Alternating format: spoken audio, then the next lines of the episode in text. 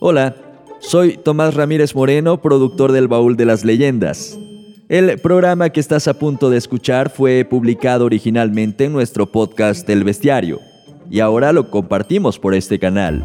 También nos gustaría recordarte que estamos empezando a producir la temporada 2022, así que si disfrutas de nuestras ficciones o programas, te invitamos a colaborar para que continuemos con la creación de más contenido. Puedes hacer una donación en la página www.elbauldelasleyendas.com. Dentro del sitio, busca la pestaña de apoyar el proyecto y luego haz clic en donar. Puedes aportar desde 30 pesos mensuales o hacer un donativo único con la cantidad que tú decidas. Nos ayudarías mucho a seguir produciendo historias como esta. Como todos los sábados, Julio fue el último en salir de la cantina de Don Zenén. Exageradamente ebrio, rebotaba de un lado a otro por las calles de tierra cuando de pronto divisó a lo lejos lo que parecía ser la silueta de una muchacha, vestida estrictamente de blanco. Sin dudar, se acercó trastabillando y se dio el lujo de contemplar a la mujer más bella que había visto en su vida. Señorita, ¿por qué tan solita? ¿La acompañó? dijo Julio con voz aguardientosa. Pero la mujer lo ignoró y continuó su camino. El hombre experimentó en ese momento un sentimiento frenético por seguirla y emprendió carrera. Mientras caminaba tras ella, contemplaba paisajes muy bellos, repletos de árboles frutales y un riachuelo que brillaba con la luz de la luna. Julio no reconocía los lugares por donde pasaba y todo comenzó a parecerle sumamente extraño. Volvió su mirada hacia la mujer de blanco y notó algo inaudito. ¿Cómo no se había percatado antes? La dama que perseguía con tanta injundia no tenía pies, sino unas escamosas patas de guajolote que iban flotando en el aire. A Julio le entró un miedo inconmensurable. Quiso gritar, correr, tomar una piedra del camino, pero ni siquiera podía detenerse hasta que sin saber cómo, se quedó dormido. A la mañana siguiente, Julio despertó en lo más hondo de un barranco, adolorido y con profundas heridas en todo el cuerpo. Nada quedaba de los árboles frutales, ni los paisajes bellos, ni mucho menos de aquel riachuelo. Desmejorado, el hombre sabía muy bien quién era la mujer a la que había seguido con tanto ahínco. Su madre, en paz descanse, se lo advertía siempre. No andes borracho por las noches, porque te va a llevar la matlacigua.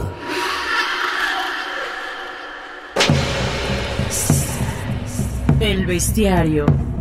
La gran enciclopedia de leyendas y mitos oaxaqueños.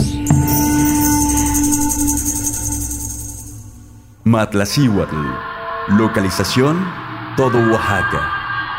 La descripción de este ente es imprecisa, pero hay algo en lo que la mayoría coincide. Dicen que es una mujer bella, vestida de blanco, que su voz es melodiosa y seductora, y que no pueden dejar de seguirla, que cuando caminan junto a ella, sienten que flotan. La Matlacíhuatl tiene predilección por los hombres alcohólicos y mujeriegos. Se dice que espera a que su víctima esté bien borracho para que no pueda distinguirla. El olor a mezcal le fascina. Primero los encanta con su belleza, los llama. Dicen que su voz es como música. Los va llevando poco a poco por caminos muy bonitos según ellos. No se dan cuenta de lo lejos que están. Para cuando reaccionan, ya es demasiado tarde. A veces los castiga muy feo. Los deja entre las espinas o entre el monte. En lugares que no conocen, los pierde, los pierde, los pierde. Los que la han descubierto a tiempo cuentan que al tratar de verle las piernas, descubren con horror que tiene patas. Unos dicen que de cabra, otros que de guajolote. Una leyenda popular en la Sierra Sur de Oaxaca narra el encuentro de un adinerado comerciante llamado Francisco Hueso, quien en una noche de fiesta fue seducido por los encantos de la dama del Mictlán. Escuchemos la voz de don Adán Carballido, cronista de Miahuatlán de Porfirio Díaz, quien nos cuenta esta entretenida historia. Y allí fue donde Pancho Hueso eh, de repente lo ven bailando solo. Bueno, no sacó a bailar a nadie, sino que empieza a llover y lo ven que estaba danzando, que estaba pues balseando, él solo. Y, lo llaman, pero él no hace caso. Y total que se pierde porque se va en el camino a, la pirámide, al, al Geche.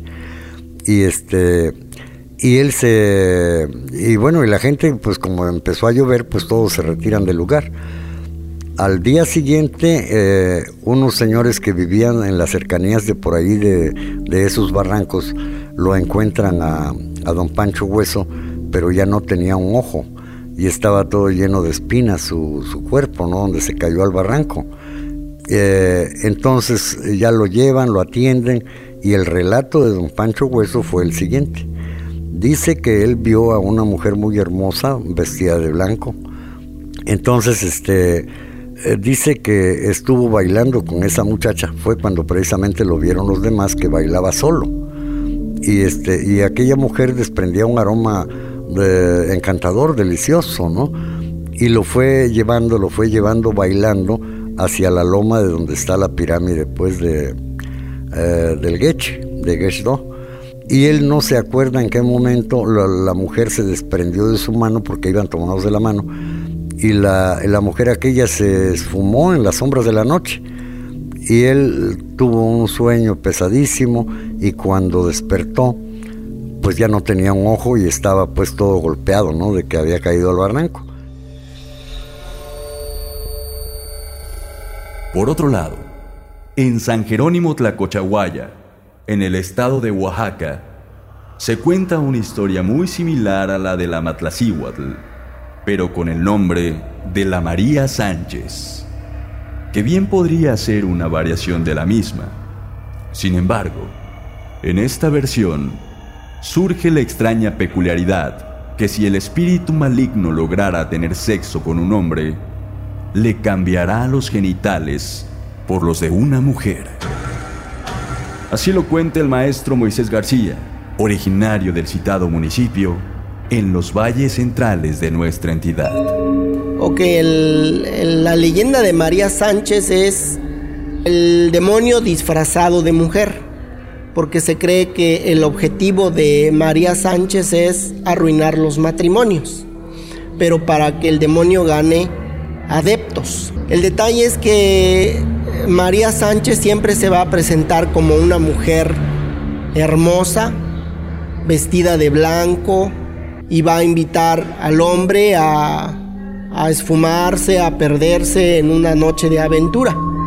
Entonces lo que hace María Sánchez es que cautiva a su, a su víctima, vamos a llamarle así, y se lo lleva. Lo triste de la historia es que si logran copular, si logran tener intimidad, el sexo del hombre cambia, lo convierte en mujer.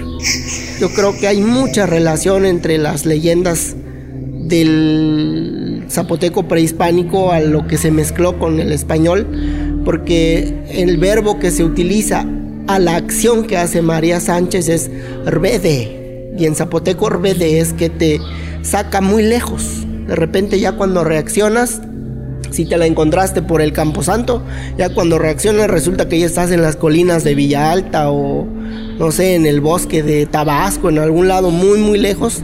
Entonces por eso es que el hombre cuando se encuentra en esa condición eh, se vuelve errante, se pierde, nunca más regresa a su casa porque María Sánchez lo, lo cautivó y lo convirtió en mujer.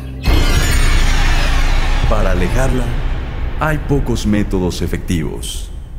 Si te ha elegido, es muy probable que te busque a como de lugar. Lo mejor es evitar caminos solitarios o no andar solo y borracho a altas horas de la noche. Si no hay más remedio, lleva un cigarro prendido contigo. Los hombres que corren con suerte se llevan solo el susto. Con una curada de espanto bastará. Otros no tan afortunados quedan tartamudos, fuera de sí o hasta locos. Las brujas, chaneques, tonales, matlaciguas, perros negros y son solo parte de la vasta tradición que habita el imaginario ancestral de nuestros antepasados. Conócelos a todos en el bestiario, la gran enciclopedia de leyendas y mitos oaxaqueños.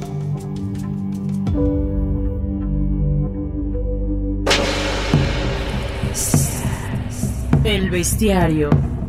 La gran enciclopedia de leyendas y mitos oaxaqueños.